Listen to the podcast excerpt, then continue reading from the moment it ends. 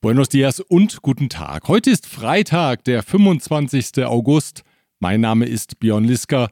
Herzlich willkommen beim Mexiko-Podcast mit dem Titel So schmeckt der Sommer. So schmeckt der Sommer, so schmeckt der Sommer. Und wie schmeckt der? Na, dazu kommen wir etwas später. Als Trio war das oppositionelle Bewerberfeld um die Präsidentschaftskandidatur in die vergangene Woche gestartet – doch einem der drei, nämlich dem Pan-Politiker Santiago Krill, ging wohl diese Liedzeile des Trios Los Panchos nicht so recht aus dem Kopf.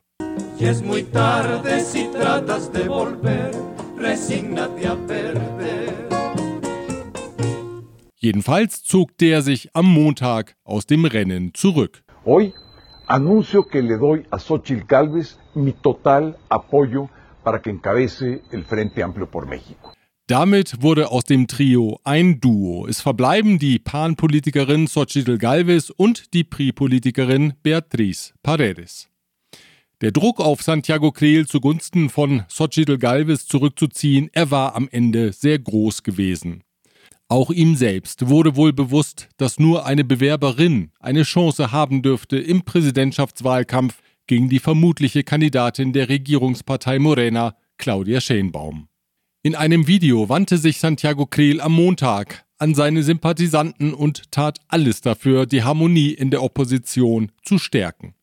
So berichtete er in dem Video nicht nur von seiner langjährigen Freundschaft zu Galvez, auch mit der PRI-Kandidatin Beatriz Paredes verbinde ihn ein freundschaftliches Verhältnis. Lob gab es zudem für die Koalitionspartner. Der linken PRD bescheinigte er, für die Demokratisierung des Landes eine wichtige Rolle gespielt zu haben, und die PRI lobte er für deren stabilisierende Funktion im vergangenen Jahrhundert. Es necesario reconocer la labor del Partido Revolucionario Institucional. Pacificó al país después de la revolución, hizo el tránsito del poder militar al civil y le dio estabilidad por muchas décadas.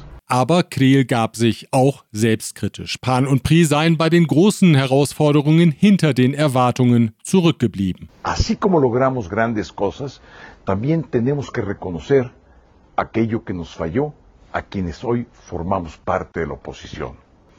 No democratizamos plenamente nuestro sistema de partidos y nos distanciamos de los intereses ciudadanos. Combatimos la corrupción, la impunidad y la violencia pero no como se esperaba de nosotros. Tampoco logramos los avances que hubiéramos deseado en el combate a la pobreza y a la desigualdad social.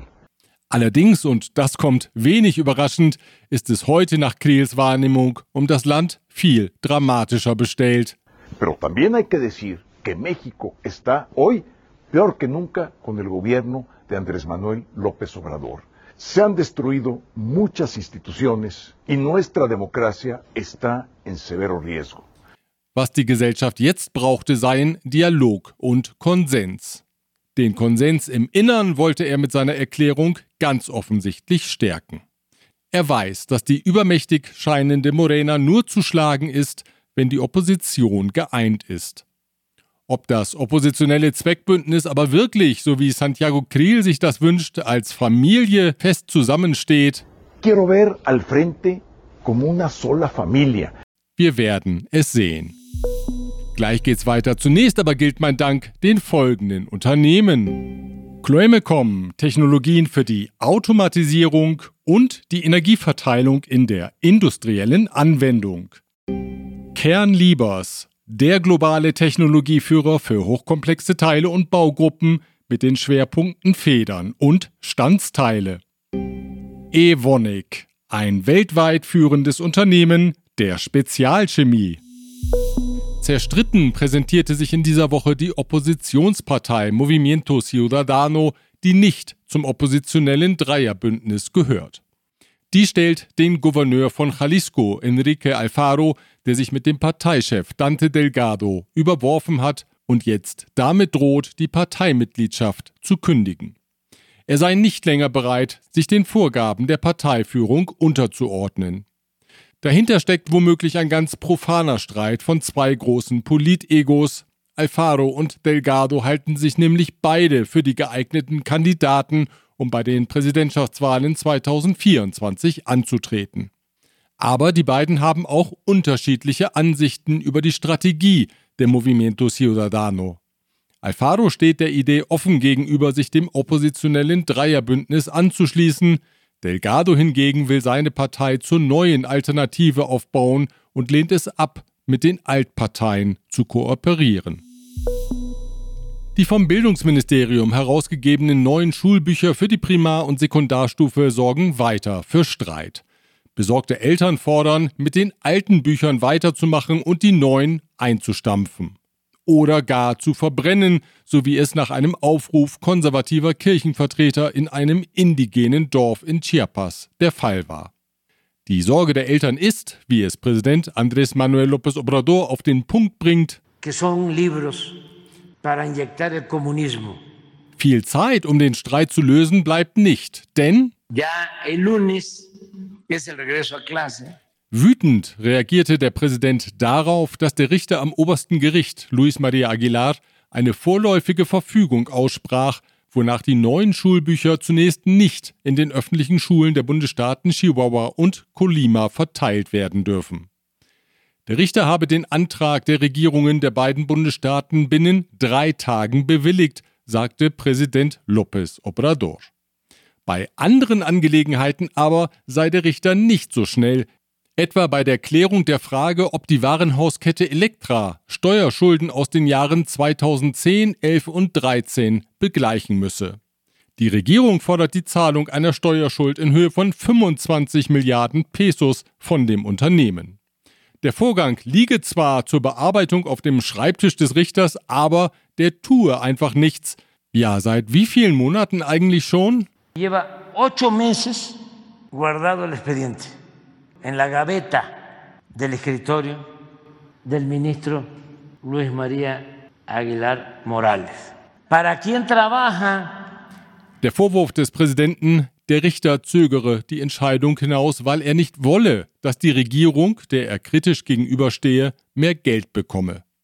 Deswegen hat die Rechtsabteilung des Präsidialamts nun ein internes Verfahren am obersten Gericht angestoßen, das klären soll, ob der Richter gegen interne Vorgaben verstößt.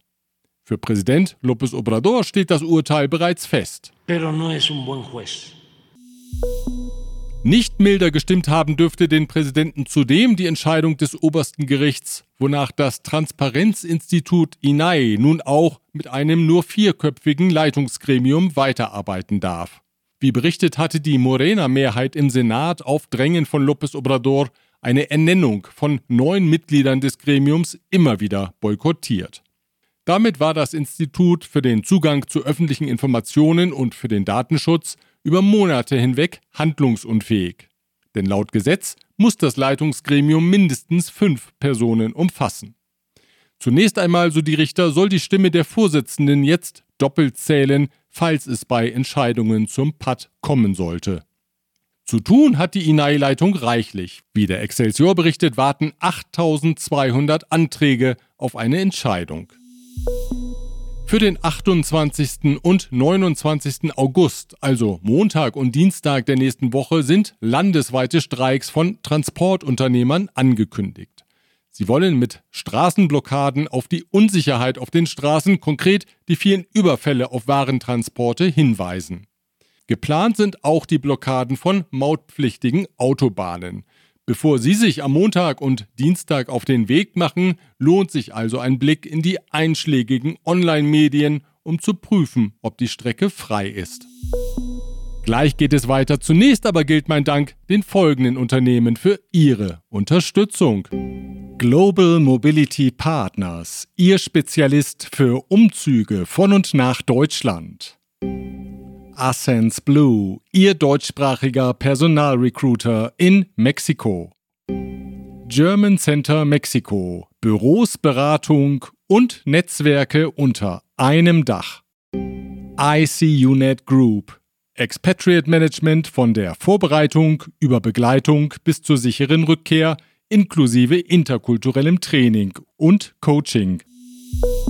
Der Arbeitgeberverband Coparmex hat einen landesweiten Mindestlohn in Höhe von monatlich 12.400 Pesos angeregt. Der Präsident des Verbandes, José Medina Mora, sagte, er halte diesen Betrag für realistisch. Das hätte auch positive Auswirkungen auf die Produktivität. Die Erfahrung zeige, dass eine Lohnerhöhung mehr Leistung zur Folge habe. Bis zum Jahr 2026, so die Erwartung des Coparmex-Präsidenten, werde dieser Mindestlohn überall gelten. Wer dazu in der Lage sei, möge ihn aber sofort einführen, sagte er jetzt in einem Radiointerview. Las que puedan, de manera voluntaria, de alguna manera, al menos paguen ese, ese nivel de salario desde ahora. Mit einem Hilferuf haben sich Limonenproduzenten an die Regierung gewandt. Sie klagen, dass sie den Kartellen schutzlos ausgeliefert seien und immer höhere Abgaben zu zahlen hätten. Kämen sie den Forderungen nicht nach, würden die Limonenpflücker und Einpacker entführt und die Autos der Beschäftigten in Brand gesetzt. Mitglieder der Kartelle, so die Klage, hätten etwa in Michoacán und Guerrero Zugang zu den Zahlen der Erzeugerverbände. Sie wüssten also genau, wer wo wie viel produziert und stellten danach ihre Forderungen. Bis zu drei Pesos pro Kilo müssten die Produzenten derzeit abgeben. Ein anonymer Limonenbauer aus Apazingan klagte gegenüber der Zeitung Reforma, Militärs und staatliche Stellen wüssten genau, wer hinter den Erpressungen stecke, aber seit Jahren geschehe einfach nichts. Nachzutragen habe ich noch eine traurige Nachricht. Der Leiter des Mexiko-Büros der Rosa-Luxemburg-Stiftung, Dieter Müller, ist bereits am 12. August überraschend in einem Krankenhaus in Mexiko-Stadt verstorben. Er hatte die Leitung des Stiftungsbüros vor einem Jahr übernommen. Zuvor war der 1959 geborene Dieter Müller über Jahrzehnte hinweg für Medico International tätig gewesen, vor allem in Lateinamerika, im Nahen Osten und in Afrika. Einen Nachruf auf Dieter Müller unter der Überschrift Ein Leben für die Solidarität finden Sie auf der Seite der Rosa-Luxemburg-Stiftung. Wir verlinken dorthin von mexikopodcast.info aus. Opfer eines Raubüberfalls wurde am vergangenen Samstag ein indischer Bürger, der in Mexiko-Stadt lebte. Er hatte in einer Wechselstube am Hauptstadtflughafen Benito Juárez 10.000 US-Dollar in Pesos getauscht. Als er den Flughafen mit dem Auto verließ, wurde er auf dem Viadukto von vier Männern auf zwei Motorrädern eingeholt. Sie forderten ihn auf, das Auto zu stoppen. Als er sich weigerte, eröffneten die Täter das Feuer und erbeuteten das Geld. Der Mann starb noch auf dem Viadukto an den Schussverletzungen. Opfer eines Raubüberfalls wurde auch der populäre spanische Sänger Miguel Bosé, der seit 2018 in Mexiko-Stadt lebt. Die Tat ereignete sich in der luxuriösen Wohnanlage Rancho San Francisco an der Straße Desierto de los Leones im Westen der Hauptstadt. Zwar singt Miguel Bosé schon mal romantisch vom Banditentum, Seré tu amante bandido, bandido, corazón, corazón malherido, seré tu amante cautivo. Aber die Erfahrung am Freitag vor einer Woche, als abends um acht insgesamt zehn vermummte Männer in sein Haus eindrangen, war natürlich eine andere. Der 67-jährige Bossé, seine beiden zwölfjährigen Söhne, die Leibwächter und das Hauspersonal wurden mehr als zwei Stunden lang festgehalten, während die Täter das Haus auf wertvolle Gegenstände und Bargeld durchsuchten. Sie verstauten alles in der blauen Suburban des Sängers und fuhren mit dessen Chauffeur am Steuer unbehelligt aus der Anlage heraus. Bossé bedankte sich anschließend für die zahlreichen Solidaritätsbekundungen. Vermutungen, nach dem Vorfall werde er das Land verlassen, wies der Künstler zurück. Er bleibe. Schließlich sei Mexiko das gastfreundlichste Land des Planeten. Eine Liebe zum Land also fest und unumstößlich, trotz allem. A pesar de todo siempre. A pesar de todo siempre. Te amaré.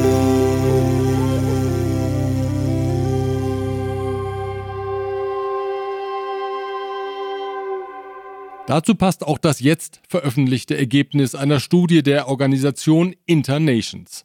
Dort wählten die Expats einmal mehr Mexiko zum beliebtesten Land für den beruflichen Auslandsaufenthalt. bereits zum zehnten Mal in Folge. Sicherheitsbedenken waren nachrangig angesichts der gastfreundlichen, offenherzigen Menschen, der spannenden Kultur und der imposanten Landschaft. Vom kulinarischen Angebot ganz zu schweigen. 91 Prozent der Umfrageteilnehmer lobten, wie einfach es doch sei, mit Mexikanern in Kontakt zu kommen und Freundschaften zu schließen. Global fanden das nur 67 Prozent. An der Internations-Umfrage beteiligten sich Expats in 172 Ländern. Gleich geht es weiter. Zunächst aber bedanke ich mich für die Unterstützung bei Protection Dynamica, Ihr deutschsprachiger Versicherungsmakler mit internationaler Erfahrung, seit 67 Jahren vertrauensvoll an der Seite von Privat- und Firmenkunden. Rödel und Partner, Ihre maßgeschneiderte Wirtschaftskanzlei. Von Wobesser Isiera, Ihre Anwaltskanzlei mit einem spezialisierten German Desk. Und wenn wir schon bei den kulinarischen Spezialitäten sind, August und September sind bekanntlich die Monate für die Chiles in Nogada, die mit Hackfleisch gefüllten Schoten der Chile Poblano mit Walnusssoße, Granatapfelkernen und ein wenig Petersilie. An jedem Wochenende findet derzeit irgendwo ein Chile in Nogada Fest statt. An diesem, dem letzten Augustwochenende zum Beispiel in San Andrés Calpan im Bundesstaat Puebla. Der Ort liegt hoch am Krater des Popocatépetl. Aber Sie müssen sich jetzt nicht gleich auf den Weg machen, denn der wahre Monat für die Chiles in Nogada ist natürlich der September. Schließlich präsentiert sich das Gericht in den Nationalfarben Grün, Weiß und Rot.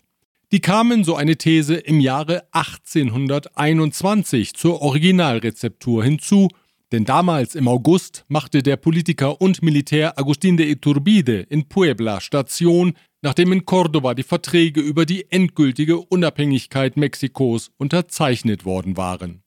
Die Chiles in Nogada gab es da bereits seit Generationen. Im Buch El Cocinero Poblano wurden sie schon 1714 erwähnt. Doch jetzt kamen roter Granatapfel und grüne Petersilie zur weißen Walnusssoße hinzu. Ein geradezu perfektes gastronomisches Marketing. Und so schmeckt er bis heute, der mexikanische Spätsommer, ein bisschen nach Vorspeise, ein bisschen nach Nachspeise und ein bisschen nach Hauptgericht.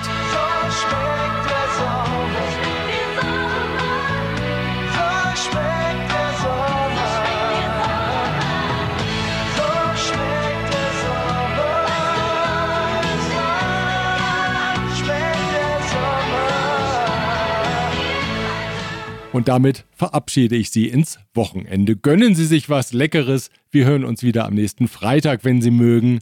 Bis dahin.